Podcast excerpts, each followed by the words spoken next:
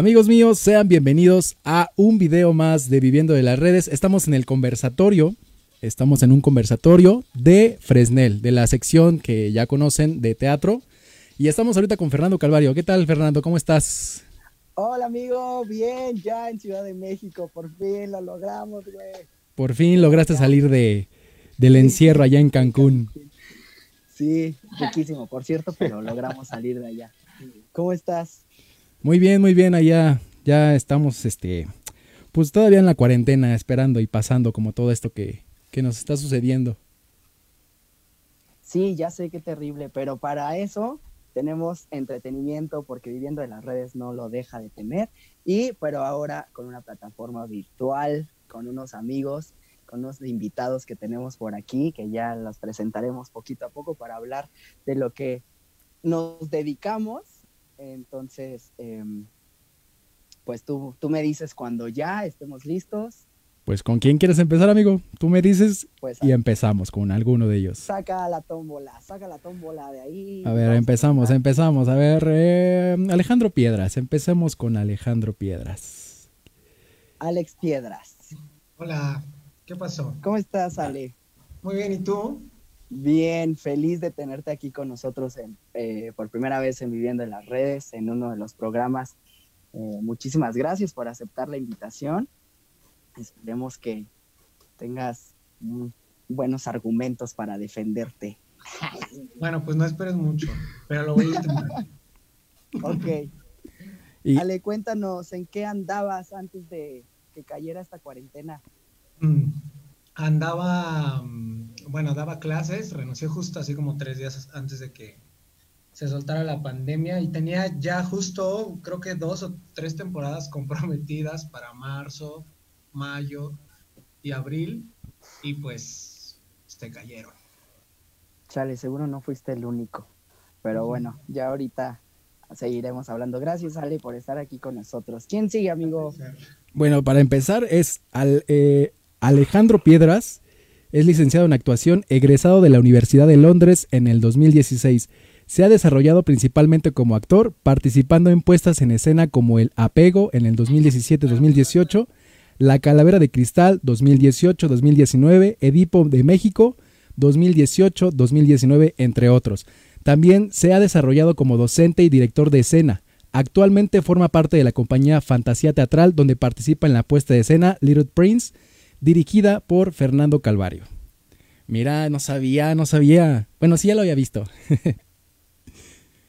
Eh, ahí dicen que ese Fernando es un bárbaro. Ah, oye, ¿quién sigue, amigo?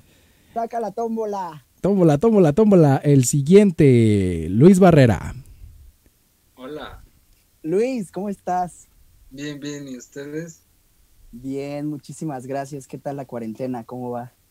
No, a ti, pues ahí va. Este, siempre respondo eso porque pues cada día descubro que ahí va y sigo vivo y pues a darle.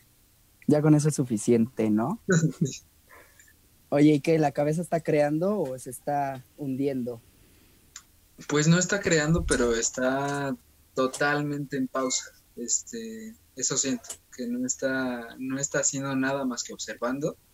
A veces me frustra como no, no estar produciendo cosas tanto como antes por la situación, pero creo que nunca había estado observando todo mi alrededor con tanta atención, entonces creo que algo saldrá de eso bueno.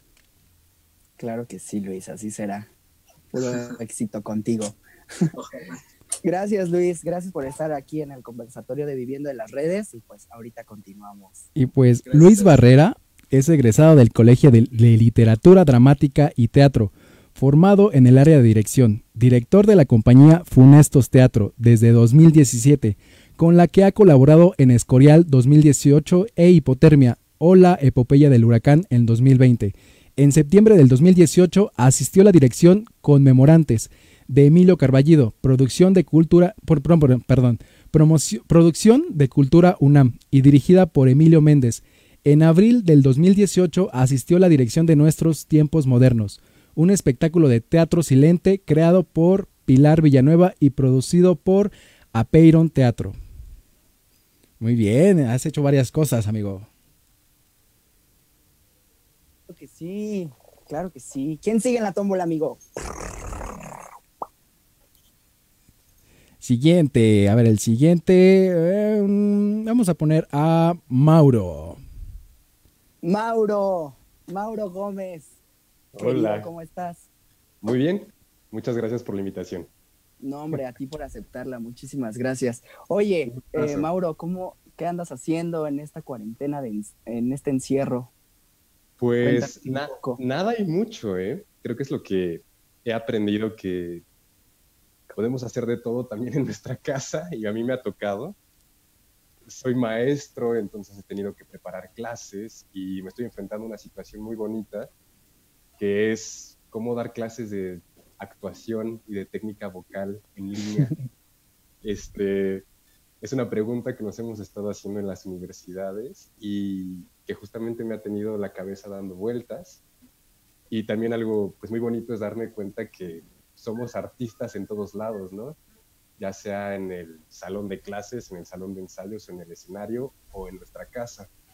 Entonces pues ando tratando de, de disfrutar mi profesión y mi pasión también aquí en casa, preparando algunos proyectitos, también descansando. Y lo que digo que es mi favorito de esta cuarentena es que he aprendido a comer sin remordimientos. y ya, Ya sé, Todo yo he bien. subido 6 kilos, qué horror.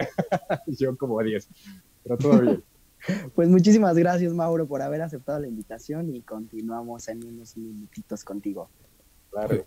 Pues Gracias. bueno, Mauro es licenciado en actuación por la Escuela Nacional de Arte Teatral, mejor conocida por la ENAT, licenciado en comunicación por la Universidad Panamericana, alumno de la British American Drama Academy y el Centro Artístico Roy Hart. El siguiente, vamos con el siguiente, que es Iván Mondragón. ¡Eso! Quiero decirles que Iván Mondragón yo lo conocí en una etapa de mi vida muy importante y por eso quiero muchísimo a ese muchacho. ¿Cómo estás, Ivancho? Hola, muy bien, Fer, muchas gracias por invitarme, me da mucho gusto verte, me gusta mucho, me da mucho gusto ver a otras personas. Eh, muchas gracias por, por invitarme a salir un poco de, de, de mi soledad. No, pues gracias a ti por aceptar salir un poco de tu soledad. Iván, cuéntanos, ¿en dónde estabas antes de que, dónde te agarró el coronavirus? No, hombre, me, me agarró este, muy de bajada. Esta- De hecho, este, nos tomó por sorpresa en, en medio, estábamos montando luces y estaban decidiendo si se daba la función o no se daba la función. Eh, de verdad nos tocó así, digamos que en la, en la parte más viva de nuestro trabajo. Y al día siguiente tenía que irme a Michoacán a, hacer una gira de medio mes, 15 días, y se canceló. Entonces me avisaron primero que se canceló la, la temporada mientras estábamos poniendo las luces y después me avisaron que se cancelaba esa función y se cancelaba la temporada de este teatro. Y bueno, así como todos, estamos igual. Chale, qué mal rollo, pero ¿cómo la estás pasando? Bien, hay que preocuparnos, ¿no? No, para el principio la verdad es que me costó mucho trabajo como cambiar todo lo que tenía yo proyectado porque estaba haciendo mucho ejercicio, estaba preparándome para, para un viaje y unas cosas que iba a hacer que tenían que ver justo con el teatro. Se, se canceló eso, entonces todo el ejercicio que hice y el entrenamiento pues un poco no, no decantó en el objetivo que tenía planeado, entonces me frustré mucho, pero ya estoy bien, desde hace dos días soy una persona muy productiva. Qué bueno, Ivancho, nos da muchísimo gusto. Muchísimas gracias por estar en el conversatorio de Viviendo en las Redes y pues danos un minutito y continuamos ahorita. Gracias a ustedes.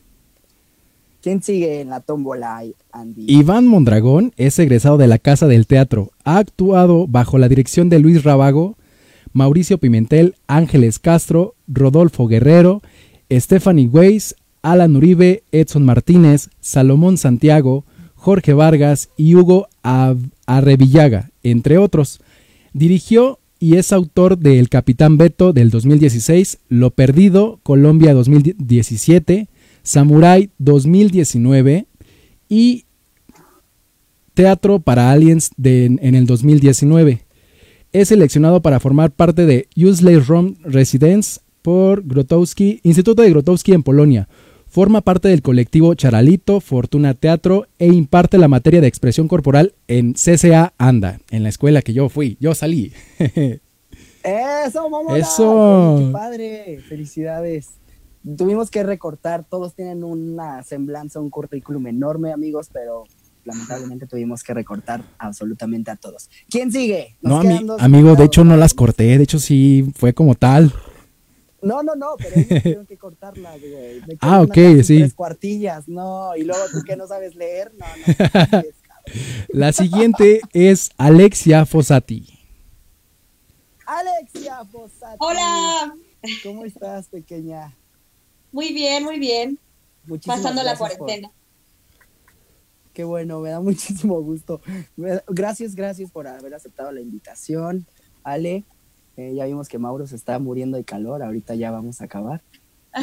Ale, cuéntanos, ¿dónde andabas tú en la cuarentena? ¿Dónde andabas antes de que empezara la cuarentena? ¿Qué estabas haciendo?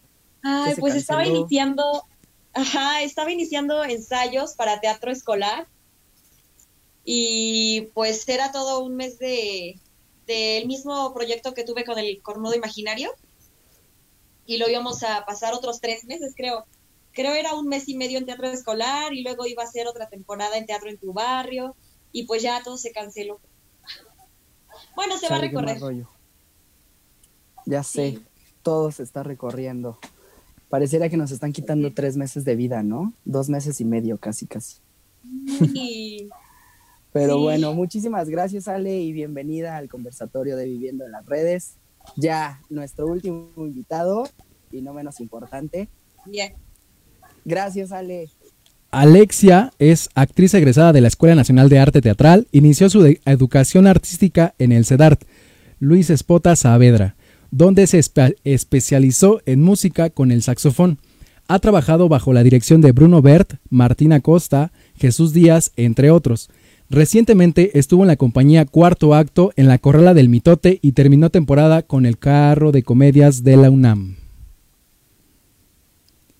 El siguiente. ¡Eso!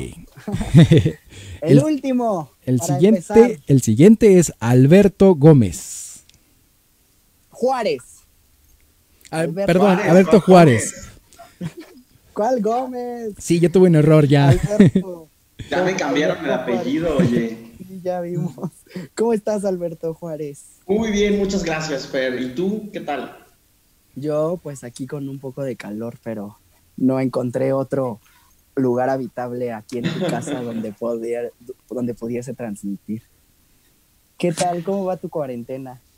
Ay, pues como la de todo mundo, yo creo, a veces con angustia, a veces con incertidumbre, a veces en el mood creativo, eh, a veces en el mood supervivencia, pero bueno, ahí andamos eh, tratando de que sea de la manera más creativa, de ser, eh, de tratar de no detener la producción artística dentro de lo que se puede hacer y de, de seguir este, dando clases, digo, yo, yo doy clases, entonces he tratado también como de, o eso me ha servido eh, como replantearme otros eh, mecanismos de cercanía, de contacto, de, de repensar el concepto de encuentro con el otro, de congregación, todo eso, ¿no? Eh, entonces, pues ahí voy sobreviviéndola, ¿tú crees? Pues súper. Digo, lamento muchísimo que estemos encerrados, pero ya entre más tiempo pasa, menos falta. Entonces, ya casi, ya casi. Y qué bueno que estás ocupado, Alberto. Pues, Pues- sí, Gracias, gracias por aceptar la invitación y bienvenido al confesionario, el conversatorio, perdón. El confesionario es de Big Brother. bueno, pues. Corrigiendo, espérame, preámbulo- corrigiendo. Ah, Alberto perdón, Juárez es egresado de la carrera de actuación de Casa Azul Artes Escénicas Argos, actor de teatro, cine y TV mexicana. Ha estado bajo la dirección de creadores como Elena Giochins, José Caballero, Rodolfo Obregón, Hugo Arrevillaga, entre otros. En cine participó en el largometraje No Walls de Arrivals, dirigido por Heidi Hewing, y ha protagonizado cortometrajes como Limerencia o Los Amores Contingenses y Caleb, Apunte sobre la fugacidad del amor, dirigidos por Flores Sarabia. Actualmente es docente de área teoría, área, perdón, del área teórica del Casa Azul Argos y del Diplomado de Creación Escénica con Impacto Social del Foro Shakespeare. Y Ahí es ahora, donde conocí a mi maestro Alberto. muy que por bien. cierto, que por ci- ok, te voy a recontratar, ¿eh, Andrés? Qué feo lees. Sí, es que tengo la, la garganta seca ahorita, amigo. No te preocupes, amigo. Te estoy molestando como siempre. Como Bueno, siempre. pues chicos, seguramente ustedes. Pero espérame, me faltas tú, amigo. Ay, pero bueno, ándale, pues. Bueno, Fernando Calvario es licenciado en actuación, egresado de Universidad de Londres. Ha participado como actor en más de 10 puestas en escena de teatro y comedia musical. Ha ganado premios como director escénico en diversos festivales nacionales e internacionales. Fundador de la compañía Fantasía Teatral, docente de Elementary, Middle y High School. Por mencionarte, amigo. Sí, gracias, gracias. Y pues léenos la tuya, ya para terminar, por favor. La mía no la, no la, no la preparé, amigo. No, bueno, bueno. Pues no, ya sí la preparé, amigo. Bueno, yo soy actor, actor egresado del Centro de Capacitación Artística de la Asociación Nacional de Actores. Soy actor, locutor, licenciado en comunicación, productor audio- audiovisual, fotógrafo profesional, miembro activo de Canon Academy y certificado como con el Comité Fotográfico Mexicano. Ay, qué bárbaro, cuánto talento hay en esta, en este conversatorio. Bueno, les voy a explicar la dinámica, compañeros eh, y gente que nos está viendo, si es que alguien nos está viendo.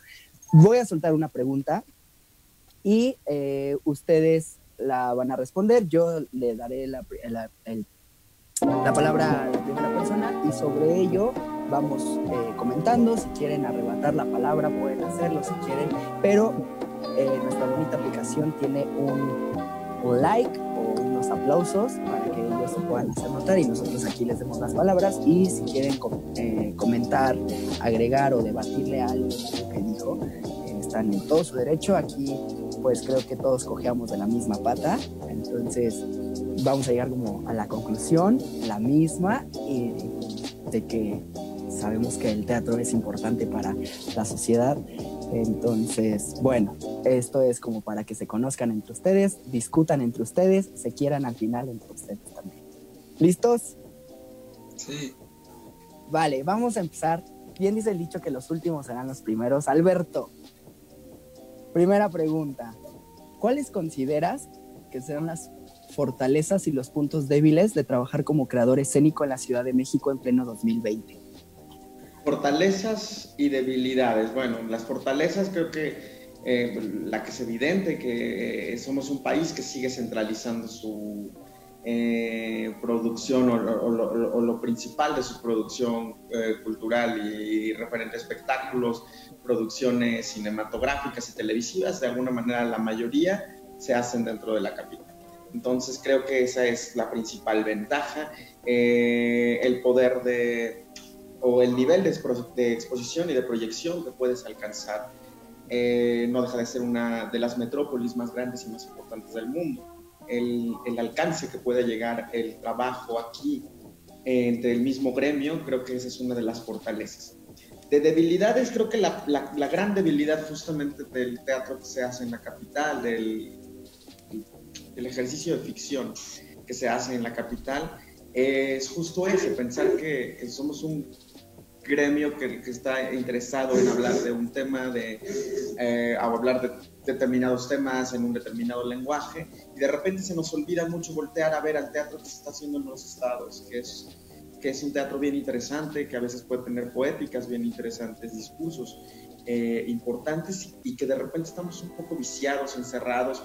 eh, la misma dinámica de ser un, gremio eh, justamente que, se congrega en los mismos espacios de siempre. Creo que esa pudiera ser quizás una de las debilidades, o si no es que su principal desde mi punto de vista.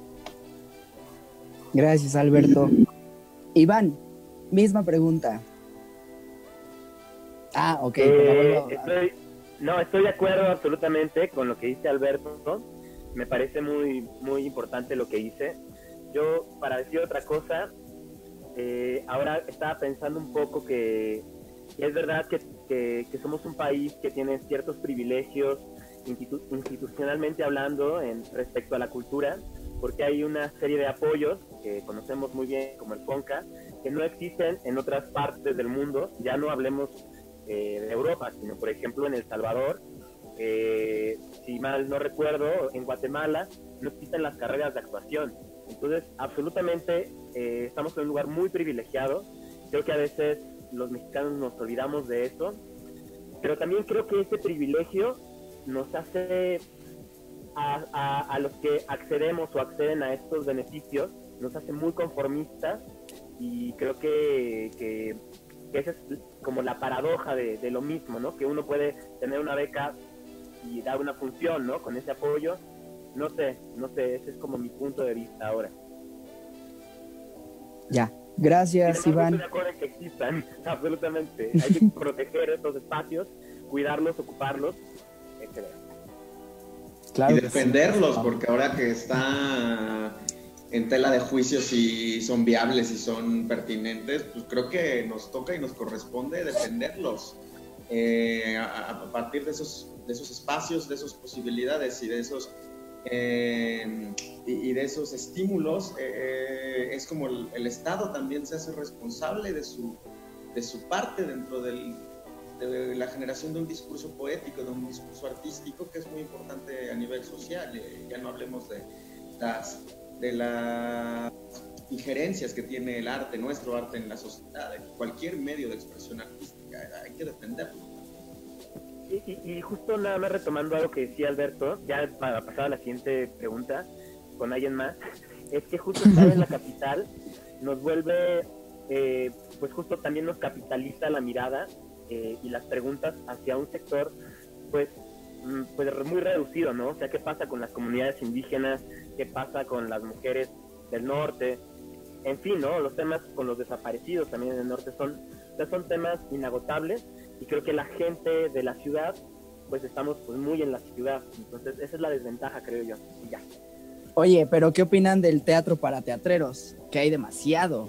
O sea, ¿cómo le dices a, a alguien que no se dedica a ello, oye, ve a verme al teatro y llega, no entiende nada porque no conoce eh, a la mamá de Vipo, cosas así. ¿Cómo te acercas a ese público? ¿Cómo haces que no se aleje si nunca se acercó, pero tuvo la intención? ¿Me explico? ¿Esta pregunta es para mí? Para, sí, para ti, para tú que andabas ahí. Ah, bien al ¿no? ¿Cómo le hago? No, bueno, no, no, no lo voy a resolver yo. O sea, es un trabajo, tenemos que tener proyección de, tenemos que tener una proyección de ideales a muy futuro plazo. O sea, no, no lo voy a resolver ahora. Voy a trabajar desde mis posibilidades a generar público y a, y a trabajar con esto, pero desde la educación, o sea, los alumnos que yo tengo, cómo trato a mi mamá, en nuestro día a día, las relaciones que tenemos, pues tenemos que generar ese cambio cultural y porque tenemos un rezago cultural muy fuerte. Eh, en otros países, no porque sea malinchista, no me gusta hacer eso. O bueno, por ejemplo, ¿por qué no hacemos eh, eh, Edipo? ¿Por qué no hacemos de La Llorona? La Llorona todo el mundo sí lo conoce, ¿no? ¿Por qué nos aferramos a que hablar de Edipo? En Grecia seguramente todo el mundo sabrá quién es Edipo. En Alemania todo el mundo sabe quién es Goethe. Pero ¿por qué tomamos nuestros propios mitos y los utilizamos? creo que eso sería una buena forma de, atraer a la gente si, si el argumento es que no entienden, ¿no?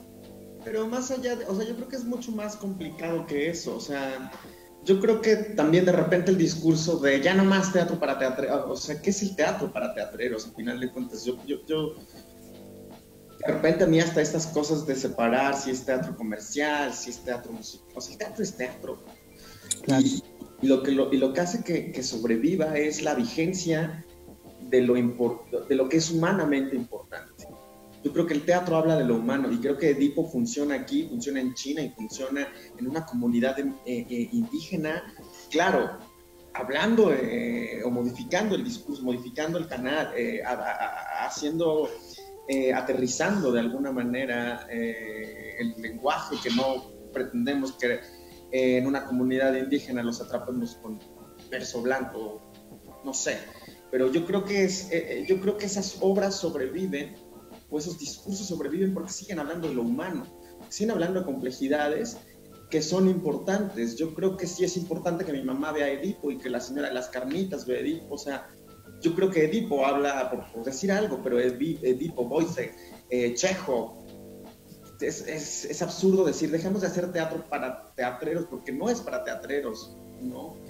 Eh, de repente sí hay algunas obras que sí parece ser que, son para mirarnos nosotros solos el ombligo, pero, pero creo que este tipo de discursos, este tipo de poéticas, este tipo de teatralidades, si sobreviven y si son importantes, es porque son importantes para lo humano. Y lo humano, nada humano, no es ajeno. O sea, lo humano rebasa culturas, rebasa lenguajes, rebasa fronteras. Por eso seguimos montando Shakespeare, seguimos montando tragedias, seguimos montando eh, todo este tipo de cosas. Creo que es mucho más complejo que ello. Eh, eh, o, no me gustaría que quizás habláramos de eso de una manera tan epidérmica.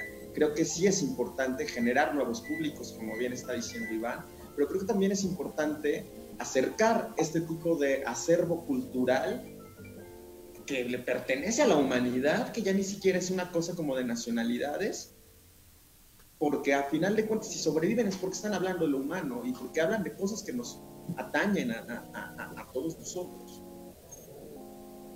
Súper, cierto, cierto, cierto. O sea, no vamos a, a tener el mismo eh, lenguaje que se utiliza aquí en la Ciudad de México que en una comunidad indígena, como bien lo mencionas, Alberto.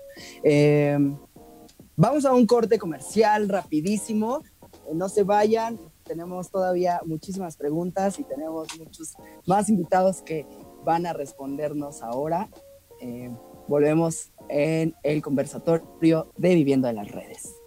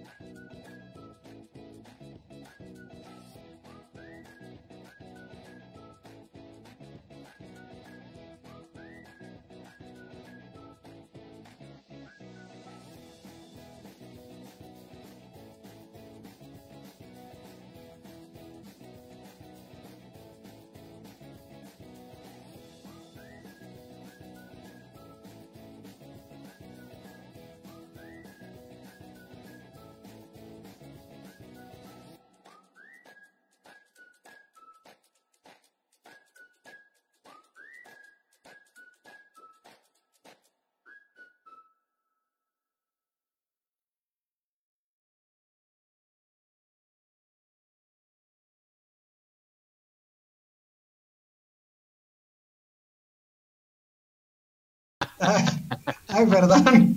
ya estamos nuevamente de vuelta. Es mi medicamento para la hepatitis, amigos. Perdón. Listo, hemos regresado, amigos. Ay, Dios. ¿Volvimos? ¿Ya volvimos? Ya volvimos, ya regresamos del corte comercial.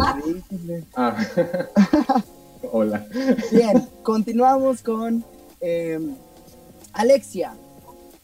¿Qué acciones deberán tomar para que el arte tan infravalorado desde hace muchos, muchos años se posicione y cobre visibilidad después de la cuarentena? Uf. ¿Tú qué harías? Pues yo creo que sí, sí. yo creo que en parte em, estos momentos de soledad para cualquier persona en su, en su cuarentena, pues le ha servido para, para adentrarse en sí mismos. Entonces creo que muchas personas están en algún momento de reconexión consigo mismos, de reconocimiento de, no sé, incluso de cosas que no sabían que traían, ¿no? Y, y yo creo que, que nosotros como actores ahora tenemos, bueno, como actores, como creadores, como directores, tenemos ahora tiempo de ponernos a pensar en eso, en nosotros y en, no sé, en los problemas a nivel general. Entonces creo que podríamos abordar ese tipo de temas que para la gente ahora están más en sí mismo. O sea, no sé, cosas que, que a lo mejor ellos no se dan cuenta antes y que ahora están reflexionando sobre eso. Nosotros abordar esos temas o incluso, no sé, crear, crear cosas sobre lo que estamos viviendo. Hacer un poco de investigación tanto en nosotros mismos como en los demás. Yo creo que, o sea, eso por un lado muy, muy humano y así, ¿no?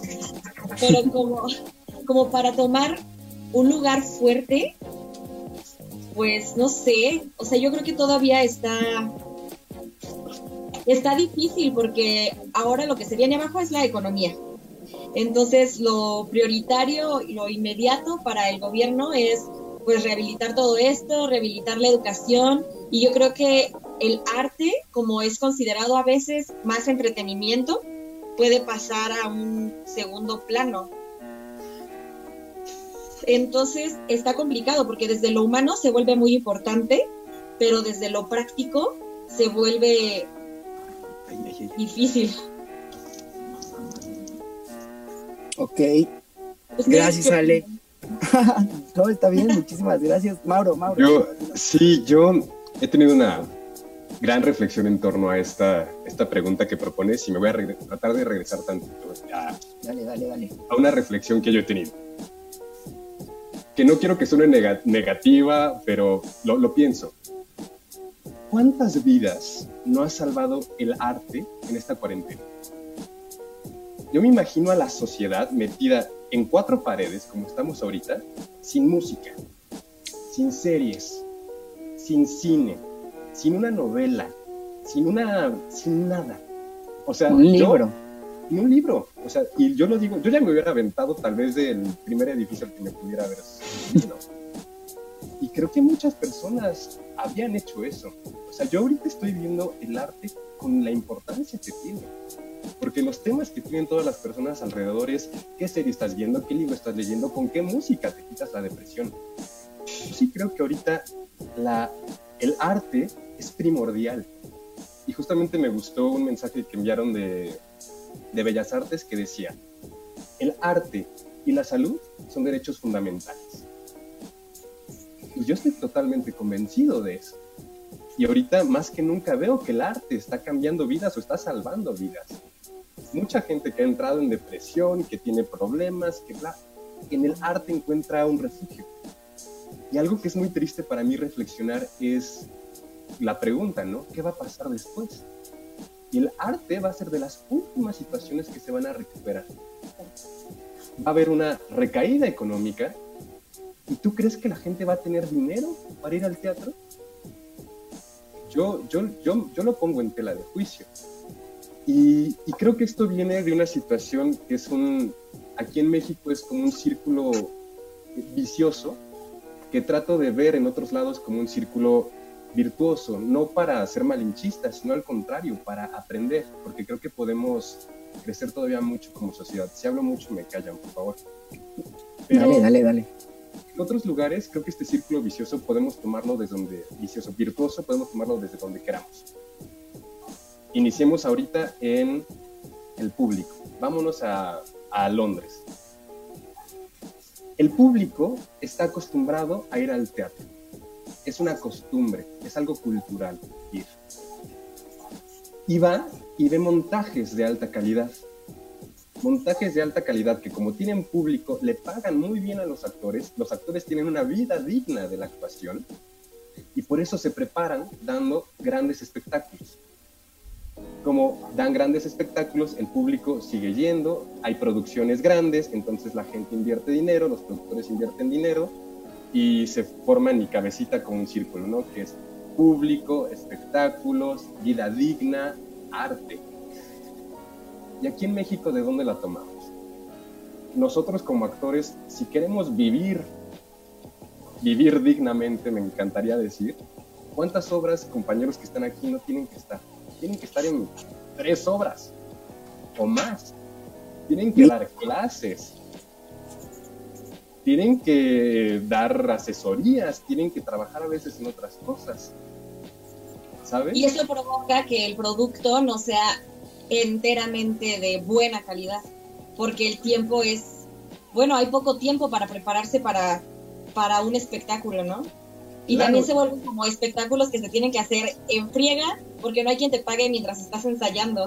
Exactamente. Y entonces, y, y aquí una cosa que creo que también es que nosotros a veces nos ponemos el pie a nosotros mismos, es que decimos, por amor al teatro yo hago todo. Y sí lo hacemos porque es nuestra pasión. Pero en verdad, ¿no les ha pasado que van en el transporte público comiendo en su topper que sacaron desde las 7 de la mañana en su casa porque han tenido tres ensayos en el día? Claro que sí. Y entonces, a lo que yo voy es de que es una pregunta que me he hecho y por eso les digo que es una reflexión de a dónde vamos a ir nosotros como artistas y el teatro, a dónde ver el arte después de esta situación. No lo sé, pero sí me gustaría que la gente que vea esto se quede con la reflexión de cómo el arte está haciendo algo por nosotros ahorita. ¿Qué podría hacer esas personas que nos están viendo o nosotros como artistas después? Y también empezar a crear cambios tanto en nosotros como en nuestros lugares de trabajo para buscar crear un cambio en esta creación artística en nuestro país para que en algún momento dado podamos vivir dignamente de la actuación, podamos dedicarnos de lleno a la actuación, podamos ser artistas y no tener que luchar con nuestra pasión y entregar todo nuestro amor a veces de una manera exacerbada y no es, la palabra, creo que me entiendo. Los artistas merecemos vidas dignas, el teatro merece ser más, este, más exitoso, la cultura y la, pues sí, también tal vez viene desde la educación, tal vez viene desde la casa, tal vez viene desde la formación en las universidades. No tengo una respuesta, pero sí tengo una reflexión que espero que cree muchas preguntas en nosotros para Preguntas. Gracias, Mauro. Y un poquito al respecto de lo, que, de lo que estaba diciendo Mauro, me parece que en ese sentido justamente hay que hacer este reclamo. Este, si bien es cierto que es, que es un país privilegiado, como hace rato ya comentaba Iván, porque es un país al que tiene acceso a diversos programas y estímulos eh, de parte del Estado para los creadores, eh, ahora justamente y en cara a una eh, inevitable e inminente crisis económica, eh, donde seguramente va- se va a repensar cuál es el, eh, desde el Estado, pues cuál es el objetivo de estar ayudando a los artistas, justamente creo que insisto en este punto, en reclamar esos, esos apoyos, en reclamar esos, eh, reclamar esos estímulos como un derecho, como una obligación que tiene el Estado para en el tipo de cultura, en el tipo, todo es cultura, en el tipo de arte, en el tipo de discurso, en el tipo de, de proyectos en los que invierte, que también tiene una responsabilidad. O sea, el arte es un derecho, como lo dicen, y por tanto es una responsabilidad de los sistemas del Estado, ¿no? Eh, en ese sentido creo que, creo que hay que ser muy enfáticos en que si el artista, dejemos ya esta cosa romántica de, del artista que sufre, del artista que, que, que se la pasa mal porque su arte es lo más importante. El artista es un, es un trabajador, es un, es un ente social, es, es un ente que funciona también dentro de las dinámicas del de, eh, Estado, sociales, etc. Entonces, eh, como tal, tiene derecho a un nivel de vida y un nivel de vida digno. No, no puede ser un, un trabajador en serie, no puede, o sea, para poder elaborar, construir un discurso, para poder hablar de manera pertinente, tiene que estarse formando, tiene que estar trabajando. Y en ese sentido creo que tenemos que defender mucho y ser muy puntuales en que es obligación del Estado y es nuestro derecho ese tipo de estímulos, ese tipo de ayudas, ¿no? Y no quitar ese dedo del renglón. Sí, yo quisiera decir algo, a ver si puedo rápido. Estoy de acuerdo con, con lo que dicen, me da mucha luz escucharlos, de verdad. Estas reflexiones que hace Alexia, que hace Mauro, Alberto, estamos en una etapa de transformación humana. O sea, ahorita es imposible imaginar el mundo sin el capitalismo, ¿no? Es imposible imaginar o hacer una reflexión sin que usemos eh, los términos económicos o dinero o dólares. Pero yo sí espero y esperaría que hubiera una transformación mucho más profunda eh, a nivel mundial de valores y, y el arte se va a ver súper beneficiado si esta transformación se logra hacer, donde el dinero ya no es lo más importante, sino la vida y la dignidad y el respeto a esas dos cosas es lo más importante. Ahorita estamos pues muy, bueno, ya, ya lo sabemos, hay mucha gente hablando de eso, pero yo confío y me gusta, me, o sea, me gusta decirlo aquí, en que la transformación sea aún más profunda para todos nosotros. De acuerdo a todo lo que están mencionando, eh, abro paso a mi siguiente pregunta, debido a que si no la van a contestar antes de que la haga. Luis, eh, el humano necesita sublimarse a partir del arte. ¿Cómo, de acuerdo a lo que están diciendo nuestros compañeros, cómo podría estructurarse un plan que ayude a concientizar a la población alrededor de la importancia del arte? ¿Desde dónde tiene que venir? ¿Para quién tiene que ir dirigido? ¿A quién hay que cambiarle el chip en la mente para que hagan conciencia a la población de la importancia de nosotros, los creadores escénicos? Ay, ¿Cómo estructuras bueno. un plan? bueno, igual tampoco tengo un plan, pero, pero también muchas preguntas y muchas reflexiones, como, como todos aquí creo que algo que nos estamos ganando con todo esto son puras preguntas y la hora de responderlas es hasta que esto acabe y empezar a corroborar hipótesis y empezar a ver qué, qué cosas sí pasan y qué cosas no pasan. Entonces, más que un plan, eh, yo justamente seguiría en el camino de, por ahorita, mientras esto dura, de, de seguir observando muy críticamente todos nuestros comportamientos, tanto los de nuestros potenciales espectadores como los nuestros, porque creo que hay mucho, hay mucho que resolver en, en todos los términos. Eh, creo que eh, hay que empezar por preguntarnos la, las de las primeras preguntas que yo me he hecho en todos estos días. La primera ha sido eh, si mi cuarentena es igual a la cuarentena de los demás y, viceversa.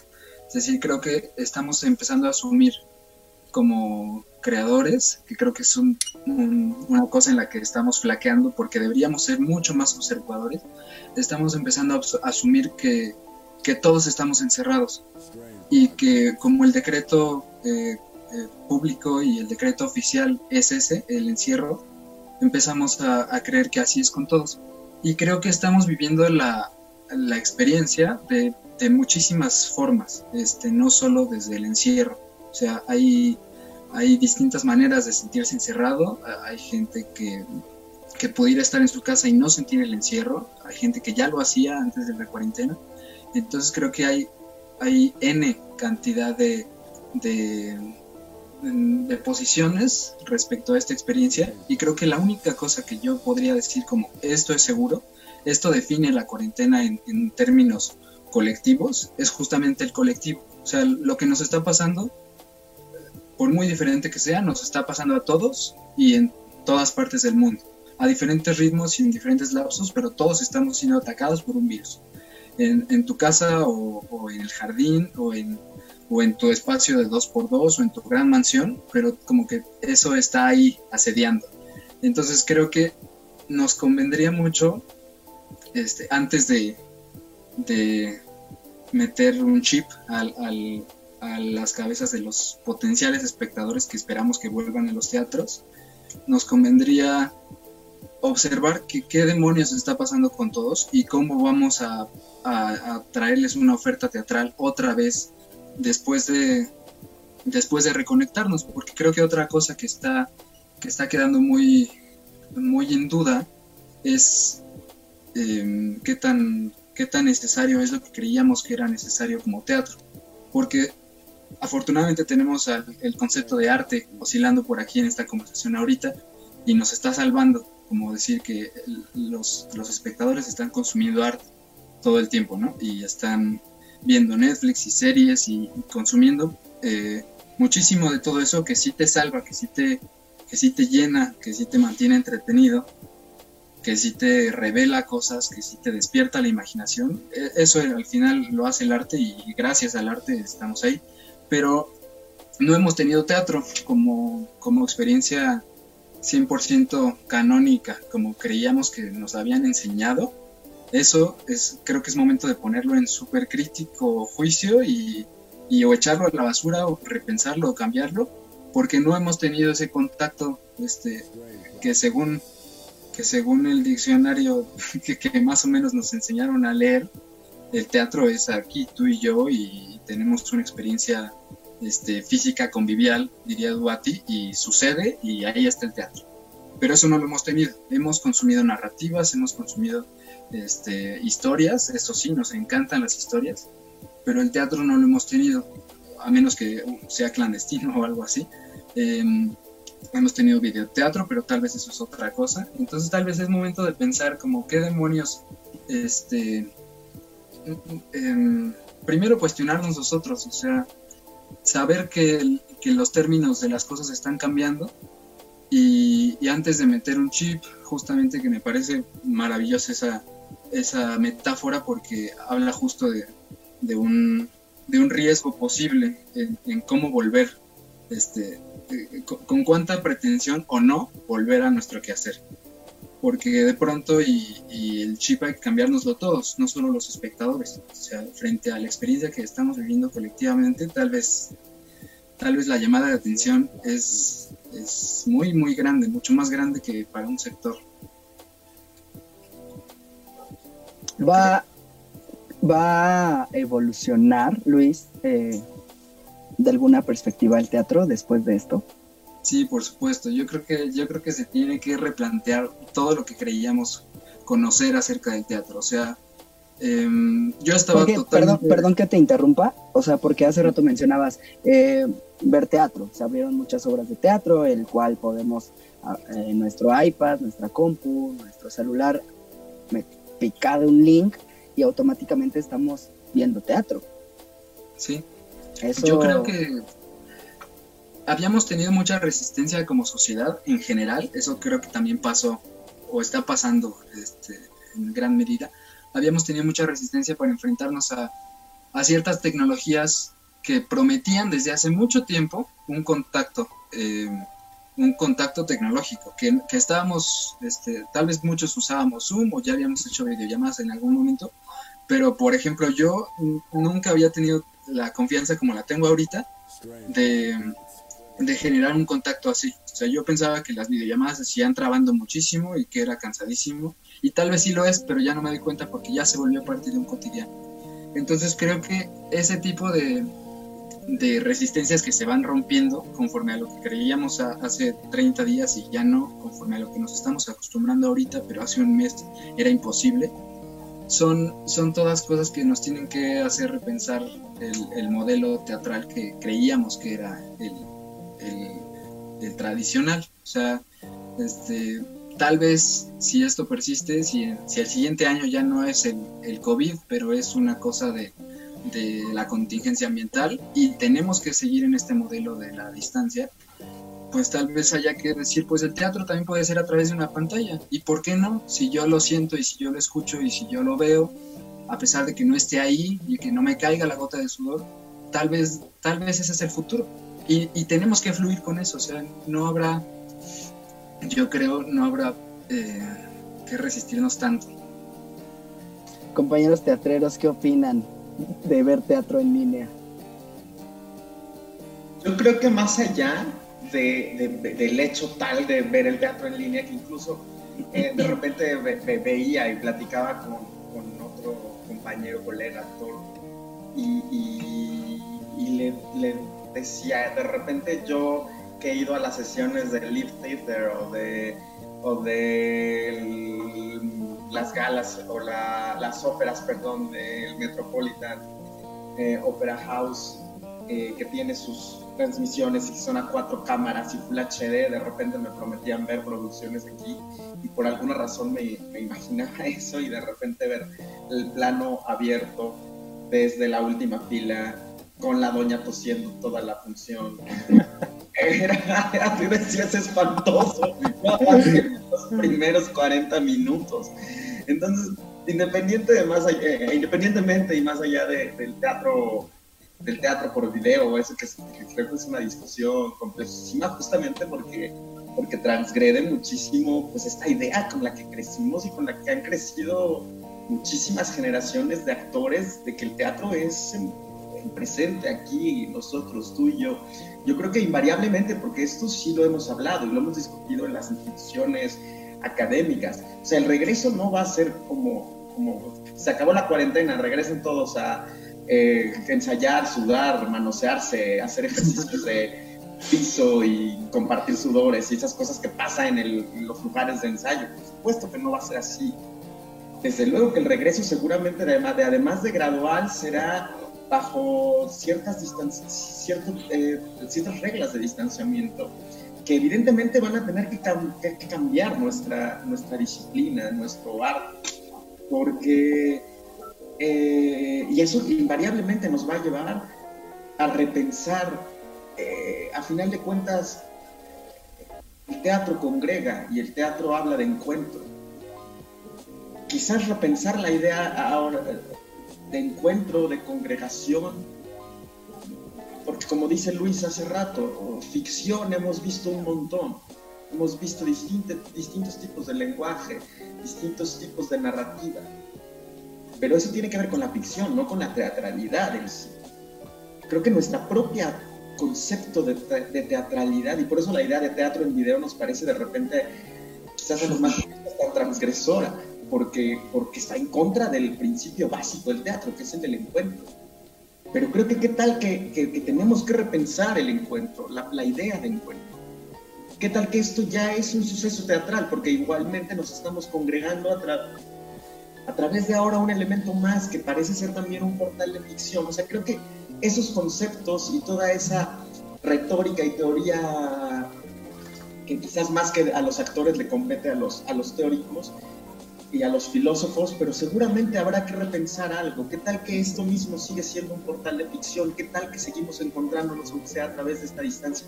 Invariablemente lo, vamos a tener que repensar. Creo que invariablemente eh, vamos a empezar a ser más flexibles con ese tipo de conceptos, porque la, la realidad es que no vamos a, a volver como antes y que no vamos a volver pronto, además.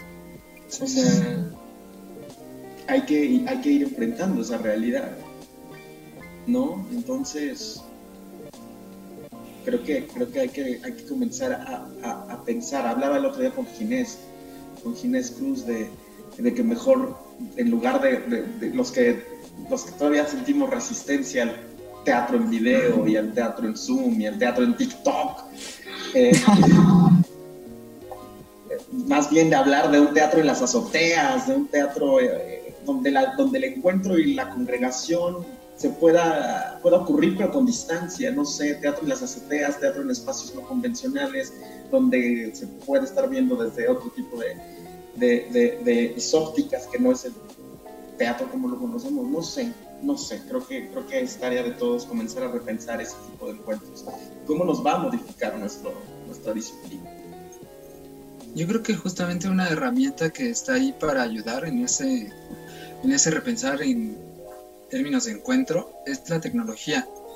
Yo creo que si, pensamos que el teatro fuera una especie de animal o algo así que podemos estudiar anatómicamente en un libro y que, y que tiene ciertas virtudes que tienen los animales como cambiar y, evolucionar justamente, pero así como un organismo biológico eh, vivo y latente, creo que el teatro tendría que agarrarse de estas herramientas que están este, saliendo casi casi a la fuerza y que nos están ayudando a conectarnos y fluir con ellas, porque, por ejemplo, eh, cuestionando la sensación que uno tiene en el evento teatral, cuando lo que más defendemos es estar ahí y que nos caiga la gota de sudor y sentir al otro sin nada mediándonos. si eso es lo que más defendemos, por ejemplo, o sea, tampoco tengo la respuesta, pero tal vez habría que empezar a adaptar esas sensaciones hacia otro tipo de, de lenguajes. Por ejemplo, cuando yo he visto en estos tantos días es, transmisiones en vivo de cualquier cosa, de una rutina de ejercicio, ni siquiera estoy hablando de, de teatro o de una narrativa, pero cuando uno ve el botón en vivo, la sensación física es muy, muy diferente a que si uno no viera ese botón y viera ese video dos horas después. O sea, con una colita de retraso que uno ve ese video o que, o que disfruta esa experiencia, la sensación física es súper diferente. Algo da, ahora en, estos tiempos de cuarentena, algo da el, el saber que tú estás viéndolo y que esas personas están en algún lugar en este mismo momento. Entonces, tal vez tendríamos que empezar a observar todas esas lógicas eh, tecnológicas porque, porque también están abogando por lo vivo y por lo teatral, de alguna manera, yo creo. Yo creo que yo creo que sí es importante hacernos a la idea de que no vamos a volver pronto, pero creo que sí vamos a volver, tal vez no igual, pero creo que la necesidad de los espectadores, o por lo menos la mía y la comparto con varias personas, es la necesidad de la experiencia. Um, o sea, el, el, simple hecho de ir al circo y oler las palomitas es como, uh, no sé, ya te prendió algo, no has visto nada, pero ya estás emocionado. El ir a ver teatro, el ver el telón, o sea, el simple hecho de estar en un lugar te crea la atmósfera.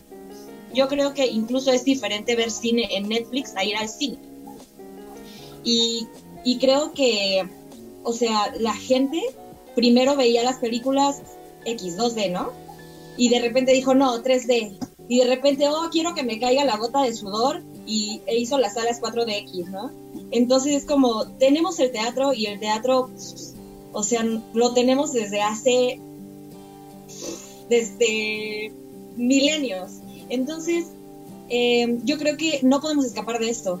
Es como si escapáramos de algo que está en nosotros es algo que tenemos en nosotros mismos y no, más allá del deseo del actor de estar con sus compañeros sudando lo mismo, es la necesidad del humano de ver a otras personas haciendo algo distinto cerca de él. No sé, o sea, como vivir otra atmósfera, vivir la ficción incluso. Yo soy de esas personas renuentes a, a llamarle al, teatro en video. Y justamente lo que me he cuestionado es si algo videado puede llamarse teatro, o por qué nuestra necesidad de llamarle teatro en video. Si, ¿Por qué tratar de llevar el concepto de teatro a ese lugar donde para mí no encaja? Porque para mí el teatro es un, artista frente a un espectador en una comunión, en ese acto revolucionario de estar por ahí 40 minutos a 3 horas. Para mí eso es el teatro. Entonces a mí lo que me gustaría tal vez invitarnos, invitarme a quien quiera es, ¿por qué no buscar también nuevos conceptos? ¿Por qué no crear conceptos? Creo que estamos en ese momento de decir, oiga, no es teatro. Ponerme aquí enfrente de a, mi celular y actuar no es teatro. Como, como intérprete estoy actuando. Pero no es cine, no son series. ¿Qué es? Y creo que estamos en ese momento de verdaderamente crear. Y, creo que es un momento muy afortunado. Difícil, porque nos está sacando de todos los lugares que nosotros tenemos conocidos y que apenas, no sé si ustedes colegas, yo apenas los estaba aprendiendo. Cómo meterme un poquito en el mercado del teatro, cómo dialogar con otras personas, cómo ser artista en escena. Y, estamos en ese momento donde apenas estamos aprendiendo y ahora nos tenemos que plantear nuevas preguntas. Pero pues, ¿qué otro momento va a ser? ¿Qué otro momento? Entonces yo, yo creo que es eso, crear nuevos conceptos. Amigos, pues con esto eh, vamos, no nos despedimos, vamos rápidamente a un corte. Eh, no dejen de seguir la transmisión. Regresamos en un par de minutos.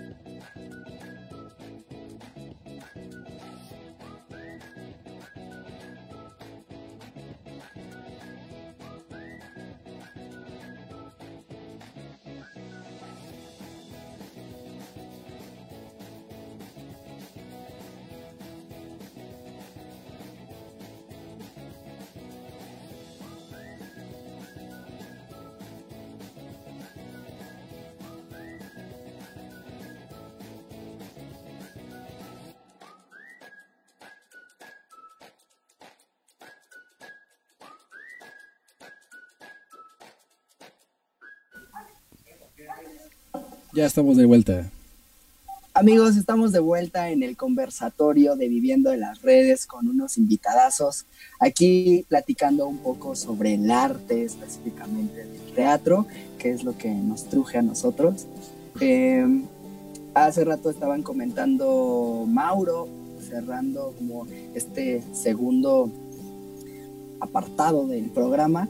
Eh, comentaba de, estamos en un momento de creación de nuevos conceptos, de no es, no es cine lo que están viendo, no es una serie lo que están viendo, soy yo frente a una cámara como intérprete, como creador, como actor que les está diciendo algo.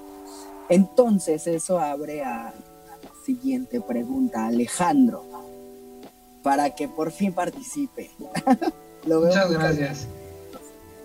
Ale, ¿cómo, ¿cómo transformar en ventana de oportunidad este momento de crisis sanitaria, económica y social de forma tal que el gobierno visibiliza a los artistas como un sector que impulsa y afecta la economía de este país? Pero los trabajadores del arte siguen siendo un sector vulnerable. Pues es que yo creo que el gobierno no, no, no nos tiene invisibles. De hecho, sabe que estamos ahí y por eso nos trata así. O sea, si no, no existiría el FONCA, no existirían muchas cosas. O sea, sí sabe que somos un brazo fuerte. Lo que pasa es que pues los intereses políticos no favorecen el desarrollo de, de la, del arte y de la cultura en este país. Pero yo creo que sí nos tienen clarísimos. Tan claros nos tienen que hace unos días estaba en, en tela de juicio si el FONCA se sostenía o no, junto con otro par de fideicomisos. Algunos fideicomisos sí desaparecieron, los menos importantes, pero el FONCA se mantuvo porque el gobierno sabe que ahí estamos y que un, quitar un FONCA iba a significar muchas cosas de parte de los artistas. Y además los artistas somos creativos para ponernos, para hacer desmadres. Entonces, no, yo creo que lo que este sexenio menos quiere ya, a mí no me choca hablar de política, pero es cierto, es otro escándalo de estos, o sea, ya, ya trae a todo el mundo atravesado, todos los sectores que, además, eso es algo muy importante, mucho del sector cultural, bueno, si no es que el 100% o el 98%, somos todos de izquierdas, eso es como casi que va junto con pegado, ¿no? Sin embargo, también es cierto que como esa, esa izquierda, se, nosotros somos uno de esos brazos fuertes, o sea, esta izquierda la tiene ya un poco como perdida, ¿no? Desgraciadamente están desaprovechando el lugar, pero bueno, según mi opinión. Pero bueno, por ese lado pienso, pienso que no nos tiene invisibles en primer lugar. Respecto al plan, la verdad es que no tengo idea. O sea, yo de, yo por ejemplo hace rato que preguntaba sobre qué hay que hacer para que la gente se acerque al arte, no tengo idea qué se tenga que hacer. O sea, de lo que sí tengo idea es que, pues, esta lucha ha estado siempre y va a estar siempre. O sea, esta lucha de es necesario el arte, porque yo no lo pienso, fíjense, yo pienso en esto. Y siempre trato de cargar esto conmigo como por solidaridad, pero yo le decía a, un, a alguien con quien salgo de repente, le decía, en los sectores más castigados de, de, esta, de esta pandemia, vamos a ser los artistas, por supuesto, pero no hablas, imagínate, nosotros estamos en el, en el cielo. Un deportista, ¿sabes lo que va a sufrir? Un gimnasta que de por sí no tiene apoyo, un clavadista, un, o sea, ellos, para que veas, a mí sí me daría mucho miedo estar en una posición así. Esa posición, por ejemplo, está cabrona, ¿no? Entonces, creo que a lo mejor un buen plan sería eso, aliarnos con, con estas otras minorías que también son importantes y, y- y también hay una serie de minorías que son tan importantes que ni nos damos cuenta que existen. Por ejemplo, los barrenderos de esta ciudad son una minoría que es indispensable para estas es indispensable, porque los morros trabajan de 3 de la mañana en adelante barriendo las calles y uno parece creer que las calles están sucias, pero si no barrieran durante un- dos semanas en cualquier calle de la Ciudad de México, estaríamos llenos de cacas. O sea, hay un montón de sectores que son así, ¿no? Los que reparten los periódicos, los morros estos que malabarean en las esquinas, que eso además es todo una... Eso para que veas, es cultural. Eso no existe casi en otros países. O sea, tú no vas a Europa y ves a un señor vestido de, payaso en la esquina, ¿eh? O sea, eso no existe. Eh, o sea, creo que la, la cosa es que yo, yo no sabría qué hacer. Lo que sí podría creer es que todos esos sectores seríamos mucho más poderosos y seríamos mucho más, mucho más inteligentes si, nos, si fuéramos empáticos y entendiéramos que estamos pasando un poco por lo mismo, ¿no? Entonces, cada quien también está luchando por lo que puede, porque está cabrón, por supuesto. Digo, ya, imagínate un señor que vende tamales. O sea, para, no, yo como artista estoy en la gloria comparado con el señor que vende tamales. Porque además no solo es que la gente tenga o no tenga dinero para comprar, es el pánico que va a generar comprarte un tamal en la calle. O sea, es, el- es un pánico, eso debe ser. Yo, yo no he comido en la calle, además de que me dio hepatitis, pero eso independiente. O sea, pero desde lo del COVID dije, güey, ¿qué te dicen? No comas en la calle. Sí, no comas en la calle. O sea, además de que vamos a tener que soportar que los teatros va a ser lo último que se abra y el teatro independiente va a estar rezagado todavía unos meses de eso, hay que pensar en que a la gente le va a dar miedo ir porque se va a juntar en espacios con mucha gente, ¿no? O sea, yo también creo un poco ya, pues ya estamos hablando de todo, chicas madre. También creo un poco como Mauro y, eh, y como Alexia. Yo creo que el teatro así, cara a cara, yo no sé por qué, no sé si se llama teatro cuando lo haces a través de una cámara o no, pero lo que sí sé es que es algo que quién sabe por qué ha sobrevivido. Porque sobrevivió cuando llegó el cine, sobrevivió cuando llegó este, los medios de, de imprenta masivos, los periódicos, las series, sobrevivió. Ahí está, tan sobrevivió que ahí está. Y va a seguir sobreviviendo, internet. incluso aunque se invente teatro en línea, va a seguir existiendo el teatro personal. La gente lo necesita. Yo pienso que es, como decía un poco Alexia, pero es que la cosa es el ritual que, que implica el teatro, ¿sabes? Poca gente creo que lo, lo hemos este, como ahí cocinado en nuestra cabeza, pero yo siempre he pensado esto. Es un ritual desde... Porque es un plan, ¿sabes? Es algo que planificas durante un- quién sabe cuánto tiempo y lo llevas a cabo. Entonces tú en la mañana ya sabes que vas a ir en la noche a ver una obra de teatro y eso significa que tu día se tiene que acomodar de tal manera que tienes que salir de tu hora, de tu casa a tal hora, para llegar a un lugar con cierto tiempo, sentarte, esperar y luego recibir algo y luego salir y regresar. Entonces es todo un ritual. No, el teatro no es nada más, llego, me siento y aquí estoy para mí. El teatro es eso que hace que alguien diga, güey, hoy tengo que ir a ver esta obra, sí o sí, porque es la última, ¿no? A todos nos ha pasado eso. Güey, si no voy hoy, ya no fui nunca. O sea, digo, nosotros como gremio, este, digamos, como parte de los actores, pues lo entendemos más. Pero eso pasa también con las mamás cuando se trata de ir a ver mentiras. Porque es un boleto que compran con meses de anticipación para poder ver ir a ver mentiras en musical. Y ese día, la gente que está encerrada en su casa se pone tacones y se pinta y se arregla. O sea, to- todo, todo, todo el tipo de teatro va a tener su público y va a regresar. Yo de eso estoy seguro. El problema va a ser cómo va a regresar. Sea, lo lento que puedes llegar a ser ese proceso. Que va a haber mucha gente que diga, no me importa. Y va a haber otra mucha que va a estar paniqueada. Va a haber otra mucha que, como bien dice Alexia, la prioridad no es ir al teatro. O sea, si yo estoy en una crisis y apenas tengo para comer, y todavía va a tardar dos, tres meses y viene el ciclo escolar, que es algo que tampoco nos ha pasado por la cabeza. Pero el otro ciclo escolar, si sí empieza, quiere decir que si los teatros abren en agosto, nosotros vamos a, empezar a ir a ver qué pedo en septiembre, porque en agosto los papás gastan en útiles, en chingo cosas. O sea, es un montón de cosas, son un montón de cosas. Y pues, como siempre, el teatro va a tener que esperar, pero no se va a morir, no se va a morir como lo conocemos, nunca se va a morir. Ay, Ale- Alejandro, nada más retomando un tantito la, la pregunta de Fernando, O sea, creo que es una oportunidad, pero justo de, corromper esos valores que, que acabas como de plantear. O sea, que hay más allá de lo económico. O sea, sé que es muy difícil. Sé que nos hemos comprado la idea y vivimos bajo esta estructura y es muy difícil ver más allá. Pero, por ejemplo, a Sócrates lo mataron por corromper a la juventud, ¿no? O sea, hay una corrupción todavía más profunda. O sea, ¿qué hay más allá del dinero? ¿Qué hay más allá de, de poderlo ver como una oportunidad económica? ¿Cuál es la verdadera oportunidad? Es una oportunidad pues de reformar nuestra composición de seres humanos y de lo que es importante para nosotros y eso tiene que ver con el teatro sí o sí. A mí, Iván, me fascina lo que dices porque yo soy un espiritual de lo peor. Y para mí, la trascendencia personal creo que es de las es mi principal objetivo en mi vida, así te lo pongo. Pero creo que en realidad cuando estamos hablando del arte, no podemos separar que este, este desarrollo como persona íntimo y también el no perder de vista que es una profesión.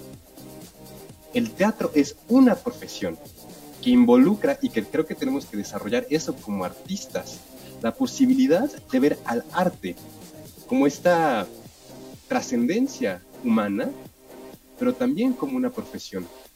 Entonces, creo que para mí lo, lo, lo interesante sería cómo empezar a ver estas cosas juntas.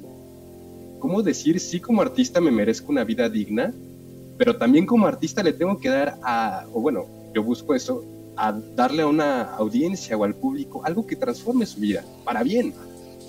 Entonces creo que no es una cosa u otra, sino es buscar la unión de estos dos, de estos dos elementos y más, porque estoy seguro que ha de haber muchísimos más. Y creo que a mí me encanta lo que dice Luis, que es tiempo de observar cuáles son estos, estos elementos que están involucrados en el arte, en la persona, en lo que viene, para poder encontrar esas respuestas.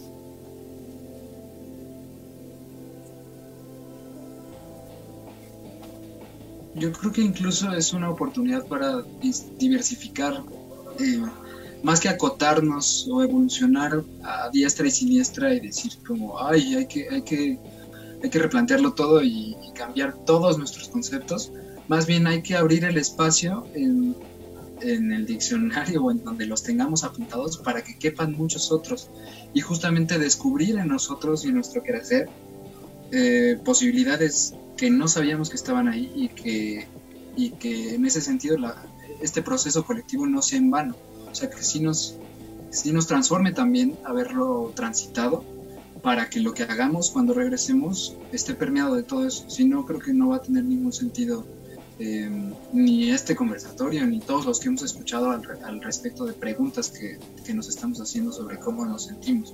O sea, creo que más que, más que decidir si el teatro ahora va a ser a través de una pantalla o no, lo que conviene es, es decir, ¿qué tal que un sector de, los teatreros descubrieron que ahí había un potencial experimento por hacerse y que, que, es una plataforma mucho más solvente para ellos, mucho más creativa para lo que quieren poner a prueba o cosas así, o sea, no lo sabemos. Entonces creo que ah, una conclusión que me está que me está dejando escucharlos es esa justamente que ojalá tengamos la, la la inteligencia para que después de todo esto sepamos mirar y sepamos valorar lo que cada uno como creador teatral y artístico decida hacer, porque creo que eso es algo que a lo mejor es una gran ganancia. Ojalá, ojalá sea así. Porque antes de esto, antes de la cuarentena y antes de que todo esto pasara, creo que nos estábamos volviendo muy juiciosos con, con cómo decidían los demás hacer teatro si es que decidían usar otros formatos. Este, y me refiero únicamente a, formatos tecnológicos, o sea, de pronto ese era un cuestionamiento muy, eh, muy exacerbado y muy agudo de mm, tal vez eso no es teatro, o preguntémonos si lo es. Entonces creo que, creo que conviene relajar el, el espacio que hay en el diccionario más que decidir cómo hagamos una u otra cosa y a esto llamemos de teatro y esto no. Más bien eh, hay que permearnos de esta diversificación de formatos que están surgiendo y, y, dejarlas convivir con nosotros. Sea lo que sea que decidamos, porque creo que todo es súper válido. Súper, pues muchísimas gracias por su participación, chicos. Abro, abro otra pregunta. Esto es para todos, ojalá que puedan ir contestando uno por uno. Eh, ¿Has realizado algún plan de emergencia para sortear la inestabilidad económica que viene tras la contingencia? y todos así de mierda. bueno, si quieres, yo, yo te puedo compartir mi experiencia si quieres. Dale, la dale. neta es que yo creo, pero esto ya también es mi, mi GPS, ¿eh? porque no, no creas que es así esté fácil para todos. Eh, para mí, la neta, la cosa está de la abundancia y el dinero y esto, perdón, pero es un estado mental. O sea, esta cosa de no tener o tener, para mí tiene que ver mucho con un estado mental. Es como que yo me relajé mucho en la cuarentena y dije, güey, yo tengo para la cuarentena, no se preocupen. Y la neta es que no, no me la paso mal, no. Además, también he gastado mucho menos de lo que normalmente gasto. Y la neta es que renuncié a mi trabajo y justo así como tres días antes de la cuarentena. Y pues muchos, o sea, como que normalmente hubiera sido así como de verga, justo me quedé sin trabajo en la cuarentena, pero para mí fue como, güey, no mames, voy a tener vacaciones de verdad. Entonces yo he estado súper fluyendo, no me ha faltado este pedo, y pero lo que sí es bueno, o sea, es bueno rescatar todo esto, es que se han abierto un montón de programas para apoyar a los artistas, sea, en su casa, el, el Helénico tiene un chingo de convocatorias. Yo, por ejemplo, tomé un, un taller con Diego del Río de actuación en línea y no me lo cobraron, entonces estuvo como chido también eso. Pero la neta es que hay un montón de convocatorias que se, se abrieron, la CNT acaba de cerrar antier, o ayer, no sé, una semana. Entonces eso también está chido porque te da tiempo de hacer esas carpetas que nunca pudiste hacer. Y está Fonca, hay sistema de jóvenes, no sé qué. Entonces, pues yo creo que más bien es dedicarse a eso. O sea, ese, ese debería ser el plan, dedicarse a eso. Y si no, vendan gelatinas y ya, pues chinga su madre.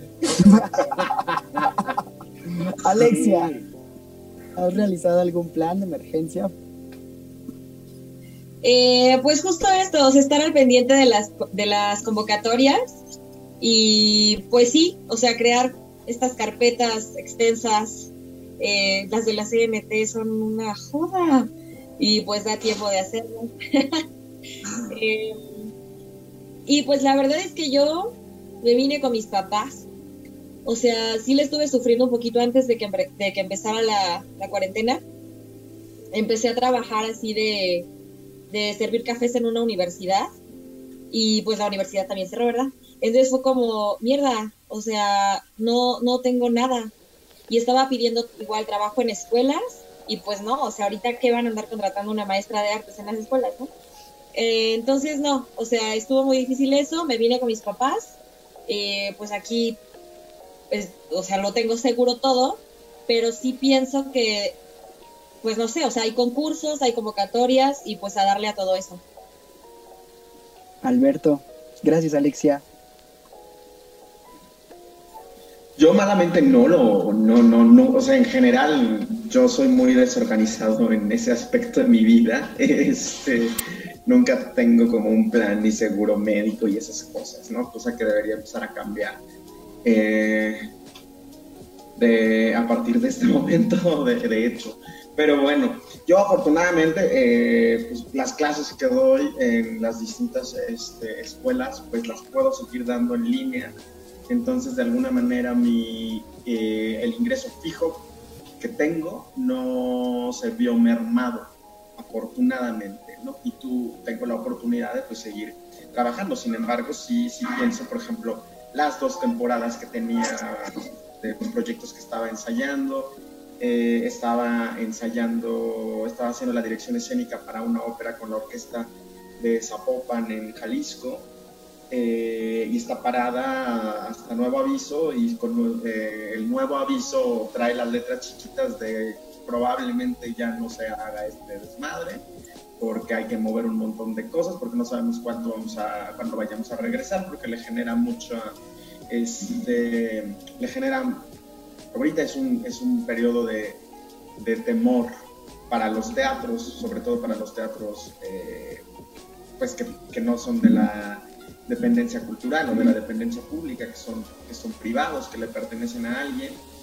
Entonces sí, sí, sí, sí, creo que, que es algo que tenemos que pensar, ¿no? Yo de repente dije, órale, si no tuviera como el ingreso fijo de, dar clases en las universidades, estaría pasándome la terrible, porque todos los proyectos de los que normalmente vivo, que es de los proyectos llamados, todo, todo, todo, hasta nuevo aviso, y nuevo aviso es quién sabe para cuándo.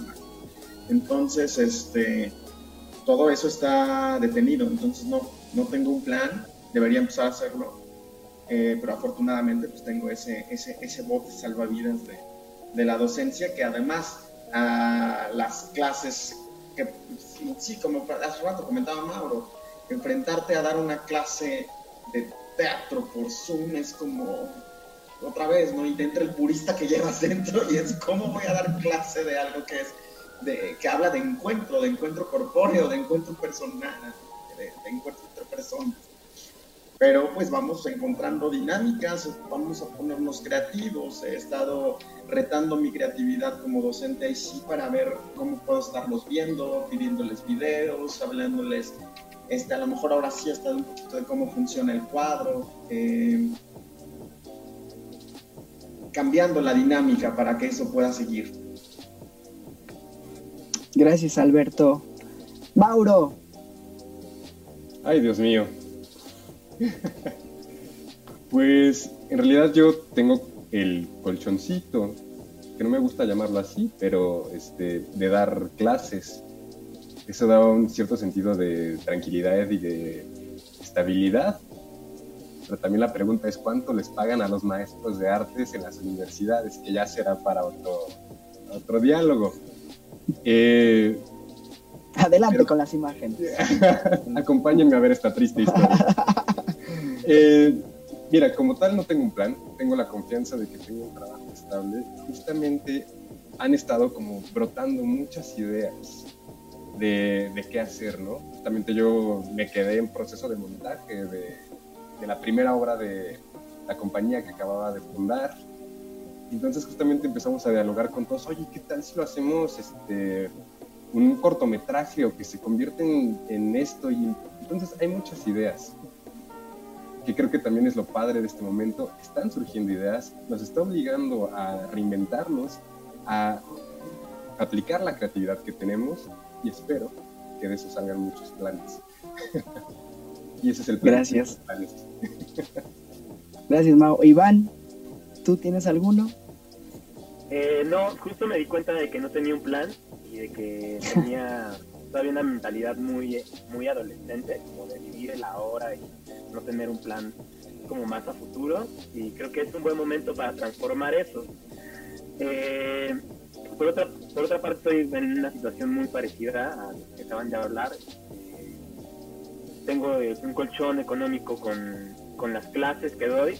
Igual me he enfrentado al reto de estructurar el material que conozco, porque yo doy expresión corporal, güey. para mí es no estoy dando clase de expresión corporal, o sea, le estoy dando una clase teórica de lo que yo creo que es un trabajo físico en escena. Pero, o sea, no, no sé, no, no sé cómo hacerlo, no pasa nada, lo voy a descubrir o no. Y por otra parte también, este, los colectivos que a los que pertenezco están con lo de las becas, yo no estoy tan involucrado en eso, pero sé que están haciendo eso.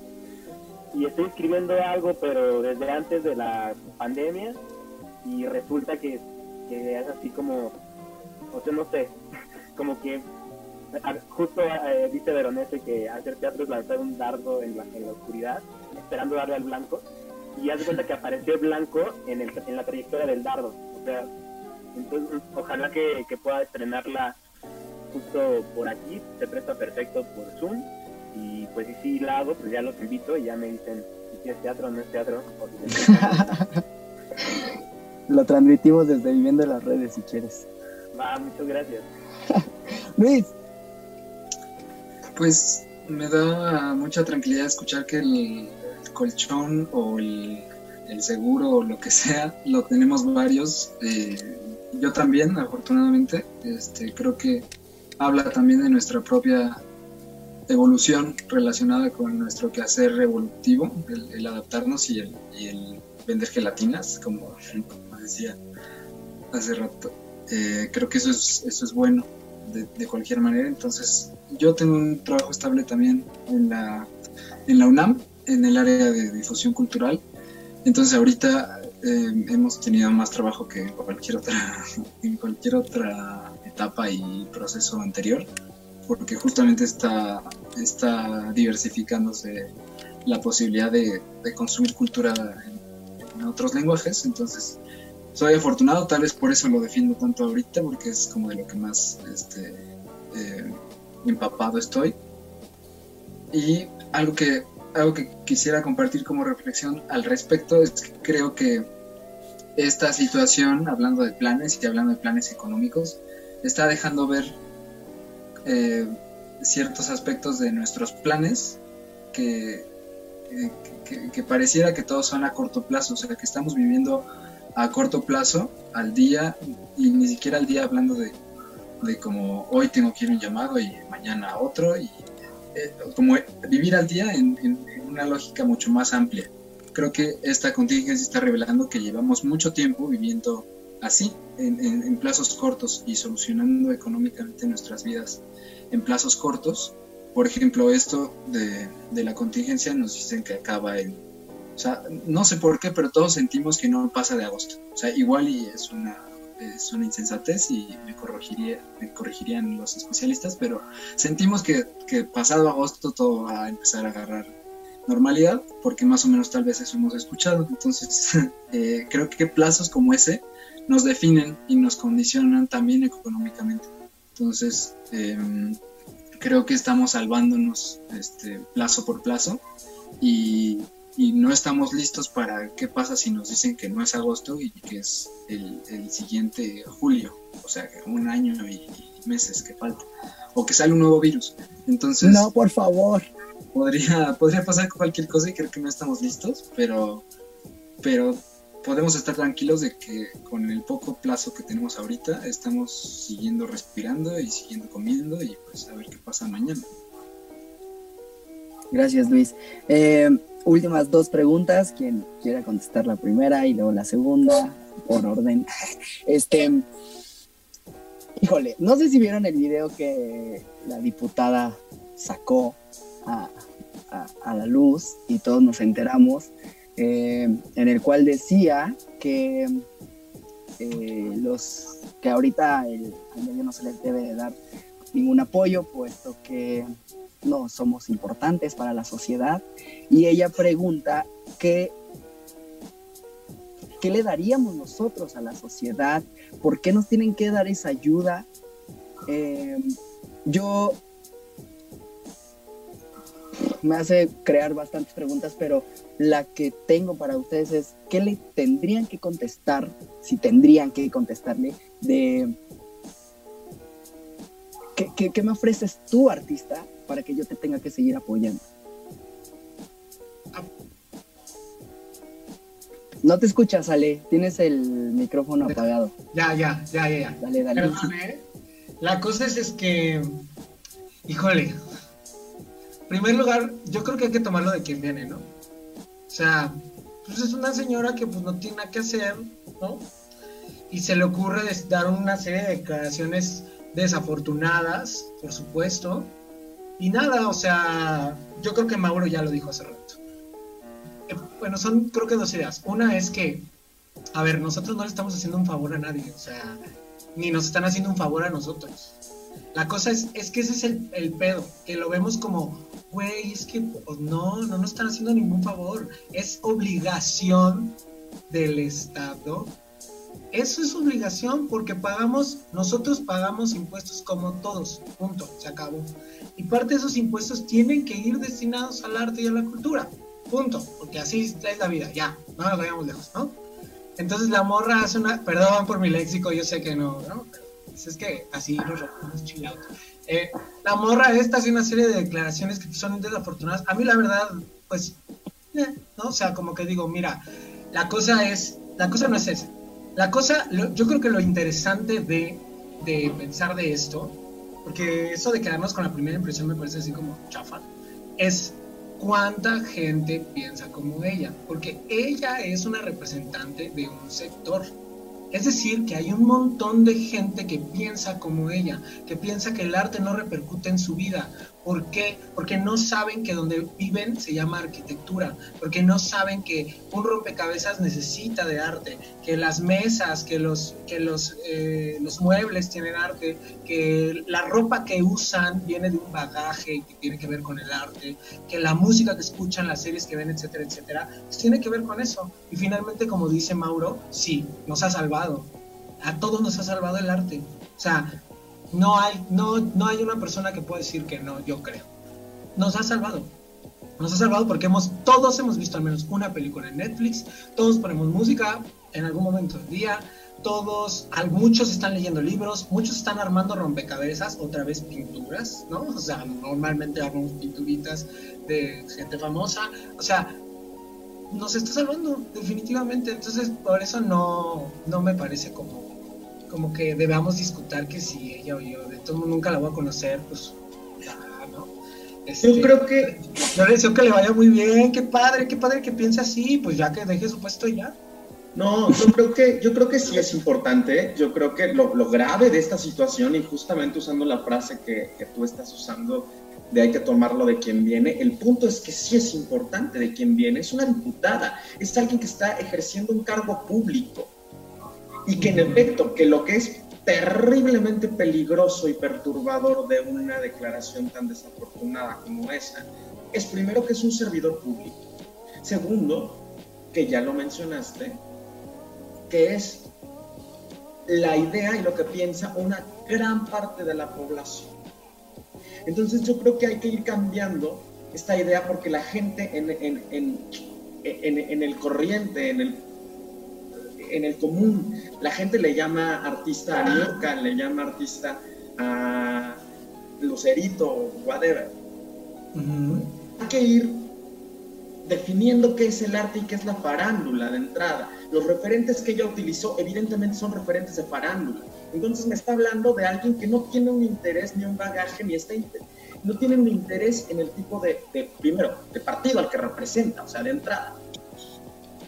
Segundo, de un círculo o, de un gremio que evidentemente paga impuestos, que son trabajadores, que en otros países son trabajadores del Estado incluso. Entonces sí creo que es muy grave que es un reflejo y que es revelador del tipo de sociedad, de gobierno, de autoridades que tenemos y del trabajo que tenemos que hacer. Diferenciar farándula, sí, estoy, de acuerdo. Muchas generaciones fueron maleducadas y malcriadas por Televisa y, ellos creen que son los artistas. Entonces hay que ir de entrada definiendo qué es el arte, qué es un proyecto cultural, que ese es un asunto que tiene en particular este gobierno, que es cultura, que no, que no es lo mismo que es arte o que es un discurso poético, que es un discurso artístico. Y desde luego, farándula, que nada tiene que ver. Y en ese sentido sí creo que es grave, sí creo, sí creo que tendríamos, o sea, tendríamos que, pero que a la vez, insisto, es un reflejo, es un reflejo de un sector social, es un reflejo de los gobernantes que tenemos, es un reflejo del trabajo que nos falta hacer por hacer a nosotros. Porque no hemos entrado a la gente no nos conoce a nosotros, o la gente no, no, no, no, y no, no porque te conozcan o no te conozcan, eso te valide una carrera o te valide una trayectoria. Sin embargo, eh, sí creo que, que, que, dejar claro que, los artistas no son los que les pagan, que además les paga mucho dinero Televisa, TV Azteca o alguna televisora, esos no son los que van y piden el FONCA esos no son, y los, no son los que van y se forman por espiartes. Que habemos un gremio que sí está desprotegido, que sí depende que sí vive de sus apoyos, y que ese tipo de, y, el tipo de consecuencias que tiene ese tipo de declaraciones. Perdón, eh, me está avisando producción que nos tenemos que ir a un corte rapidísimo, eh, pero regresamos para que finalices, Alberto. Va. Vámonos. Ya, por favor.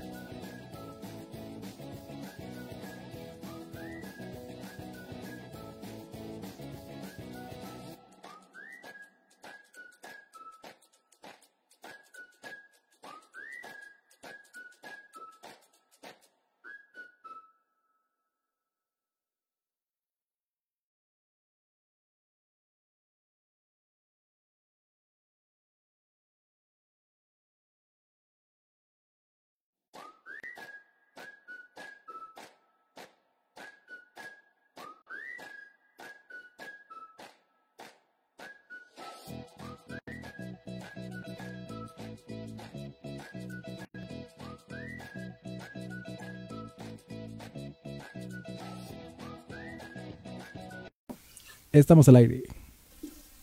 Amigos de Viviendo en las Redes, muchísimas gracias por seguir acompañándonos aquí al, al... ¿Cómo se llama el programa? El conversatorio. Ya. el conversatorio de Vivienda en las Redes. Estamos con invitados Alejandro Piedras, Luis Barrera, Mauro Gómez, Iván Mondragón, Alexia Posati y Alberto Juárez.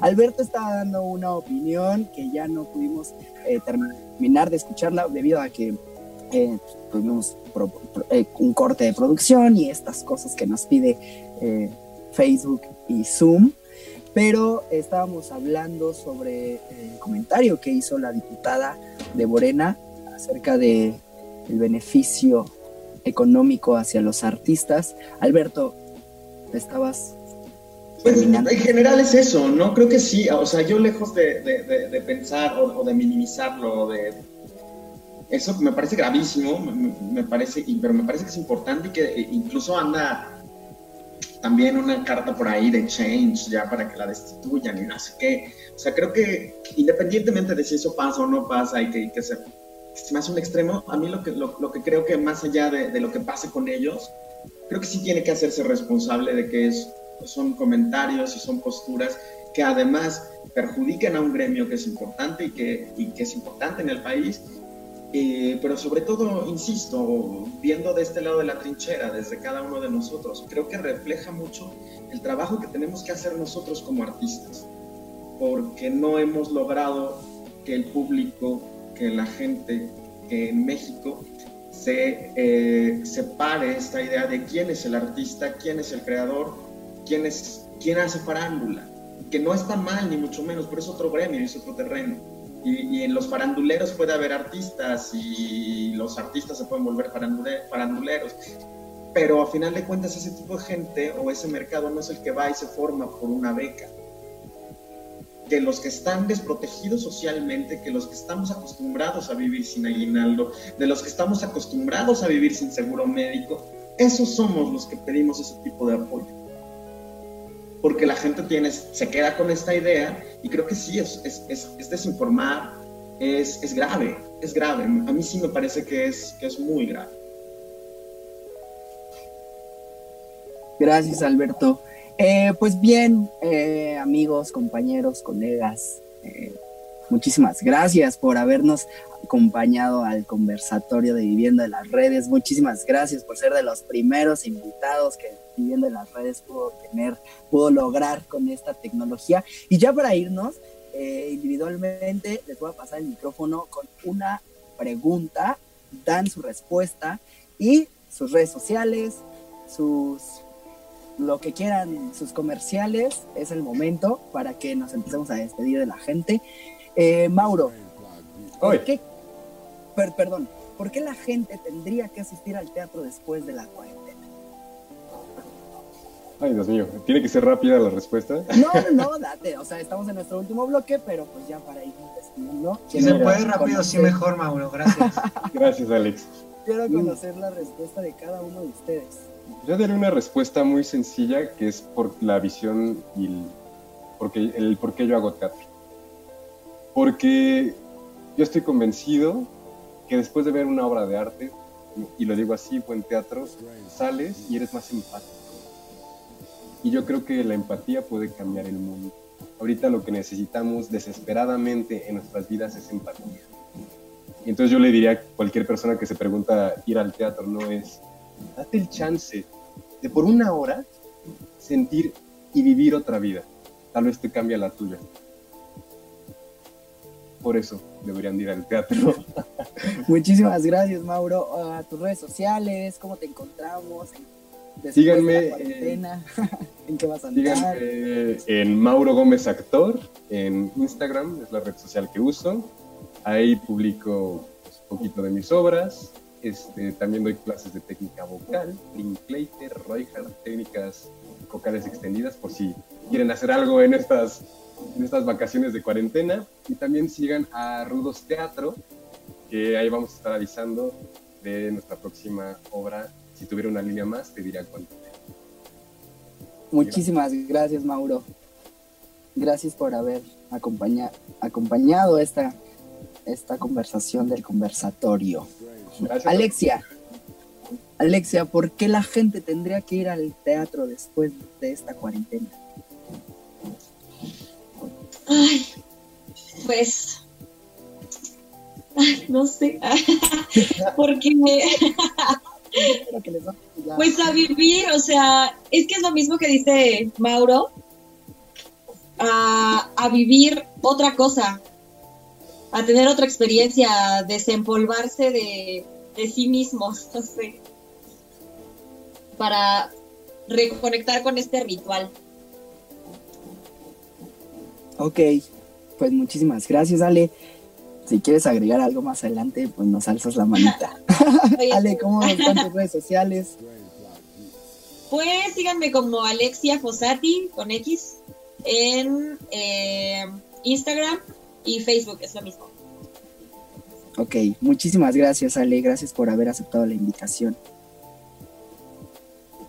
Gracias a ti.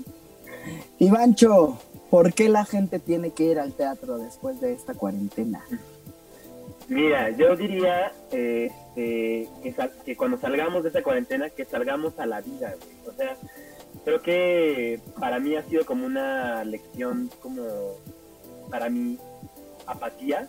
O sea, creo que ahora tengo tantas ganas de hacer cosas, ¿no? No solo de ir al teatro, sino de ver a mis amigos, de estar más al pendiente de la gente que quiero. Un montón de cosas, o sea, no innumerables cosas, de viajar, de, de recorrer las calles de aquí, de mi colonia, de perderme.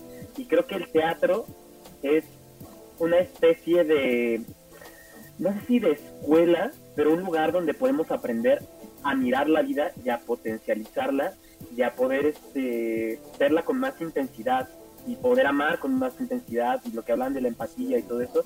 Yo lo he vivido en el teatro. El teatro para mí es mi manera de conocer la vida y es, es, ese es mi acceso a, a, la vida. Entonces yo invito a la gente que vaya, se asome a ese lugarcito y tiene la fortuna, eh, el, ese pequeño milagro que sucede, la vida de verdad ya no va a ser igual después de eso. Gracias, Iván. Gracias. Tus redes sociales, échalas. Ah, mis redes sociales, estoy en Facebook como Iván Mondragón y en Instagram, que es lo que más uso, eh, Iván Tonalsi o Iván Mondragón también aparezco. Y de pequeño comercial, pues sería que, me gustaría, yo me quiero presionar, pero me ahora que los veo me, me entusiasmo mucho a terminar la obra que estoy haciendo eh, por ahora se llama La verdadera vida está oculta. Es una frase eh, de un poeta y que trata de eso, ¿no? O sea, simplemente es buscar qué es lo verdaderamente importante, los significados de la vida de cada quien, en, lo diverso que eso puede hacer. Y creo que es una... No hay mejor oportunidad para hacer eso. Ahorita, en cuarentena. Gracias, Ivancho. A ustedes, gracias por gracias. Haber, haber aceptado la invitación. No, a ti, Fer, por invitarme, muchas gracias. Luis, ¿por qué la gente tiene que ir al teatro después de cuarentena? ¿Por qué? Ay, pues yo también me lo pregunto. Eh... sí, bueno, me, siento un poquito ajeno de tener que, pero naturalmente, por supuesto que entiendo la invitación que es pertinente hacer todos como como creadores de lo que hacemos. Eh, no sé si un tener que, pero es un espacio en, del que han estado lejanos a ciencia cierta desde que empezó esto. Entonces es un espacio que, que, hayan ido al teatro antes de esto o no, no han frecuentado. Y creo que por la simple y sencilla razón de que frecuentar un espacio al que no había sido hace mucho tiempo te puede revelar algo eh, diferente, de algo nuevo de ti mismo. O sea, por ese, por ese sencillo ímpetu de frescura, de, de, reconectarte con, con, ese lugar que no hayas podido ir. O sea, creo que la gente va a ganar mucho y va, a expiar mucho de ir a lugares a los que había tenido muchas ganas de ir antes de que empezara todo esto. Entonces creo que solamente por eso, o sea, por, por reconectarlos con una nostalgia pre-cuarentena, yo los invitaría a todos a que abarrotaran todos los teatros, porque, porque algo les va a dar en el cuerpo al regresar, como a todos los lugares favoritos que cada quien creo que tiene. Creo que eso va a ser muy, muy gratificante. Luis, redes sociales. Ah, sí. Este, bueno, pues estoy en Facebook y en Instagram como Luis Barrera y el, el arroba es Le Supertramp en Instagram y las redes sociales de mi de la compañía de teatro en la que dirijo es Funestos Teatro y también está en Instagram y en Facebook. Estén al pendiente porque no sabemos ni qué va a pasar, pero este, este, ya está. Sí. Muchísimas gracias, Luis, por haber aceptado la invitación. No, a ti, a ustedes, en las redes. a todos. Em, gracias, Luis, gracias. Eh, Alberto, ¿por qué tendríamos, por qué la gente tendría que ir al teatro después de que pase todo esto? Por todo, porque el teatro es la vida, porque el teatro habla del encuentro y porque vamos a... porque estamos repensando el encuentro, porque no podemos encontrarnos. Eh, curiosamente hablaba de... de eh, o el otro día eh, eh, leía un artículo que decía, qué curioso y no sé, decía el autor, si se trata de un proceso incluso hasta natural, de que haya sido algo tan diminuto como un virus lo que nos volvió a encerrar en nuestras casas y los que nos volvió a hacer replantearnos quién es el otro, la otredad, en el que te das cuenta que el otro se puede morir igual que tú mueres tú, en el que la naturaleza parece que si nosotros retoma su camino, porque no podemos encontrarnos de entrada, porque ahorita eh, no podemos abrazar a los nuestros, no podemos, eh, tenemos que estarnos cuidando para cuidar al otro, porque eso, porque no vamos a regresar, porque no vamos a regresar igual que como, que como nos encerramos, Eh, porque nuestra idea del otro va a cambiar, y porque el teatro es encuentro, y porque vamos a volver a celebrar encontrarnos, y porque y porque ya no lo anhelamos, porque ya deseamos, porque ya se- deseamos sentirnos otra vez vivos, deseamos abrazar al otro, deseamos eh, besar, amar, coger, eh, todas esas cosas que no podemos hacer ahorita y que tienen que ver con la otra edad. Y el teatro celebra eso, porque el teatro no es, lo, no es la vida, es lo mejor de la vida, dice Peter Brook porque el teatro, como decían hace un momento, no lo paró, no lo ha parado nada. Desde no sé cuánto se leía, cuántos años se leía que era el fin del teatro, con la tele, con el cine, con el internet.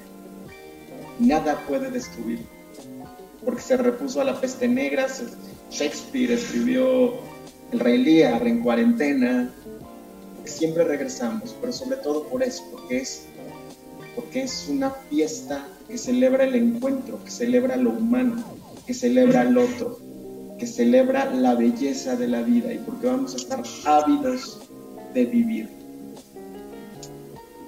Gracias, Alberto. Qué bonito.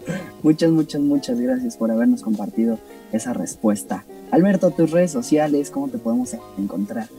Facebook, Twitter e Instagram como arroba Alberto Juárez MX. Súper. Pues, Alberto, te agradezco muchísimo que hayas aceptado la invitación, compartirnos tus pensamientos. Muchas gracias Fer, por la invitación. Y por último, y no menos importante, Alejandro Piedras. ¿Por qué tendría que ir la gente al teatro después de cuarentena? Pues yo pienso que hay que pensar en lo que se viene, ¿no? O sea, imagínense qué época tan chingona viene para el teatro después de estos, de este encierro. O sea, de todo lo que los artistas han reflexionado en sus casas y quién sabe qué cosas locas hayan hecho. Creo que viene una época de, un teatro que va a hablar desde otro lado, porque el encierro nos ha conectado con otra parte de nosotros como creadores y creo que eso eventualmente se va a reflejar en lo que pase el siguiente semestre del año. Entonces, creo que la gente tiene que ir porque necesita escuchar todas las historias que se tienen que contar.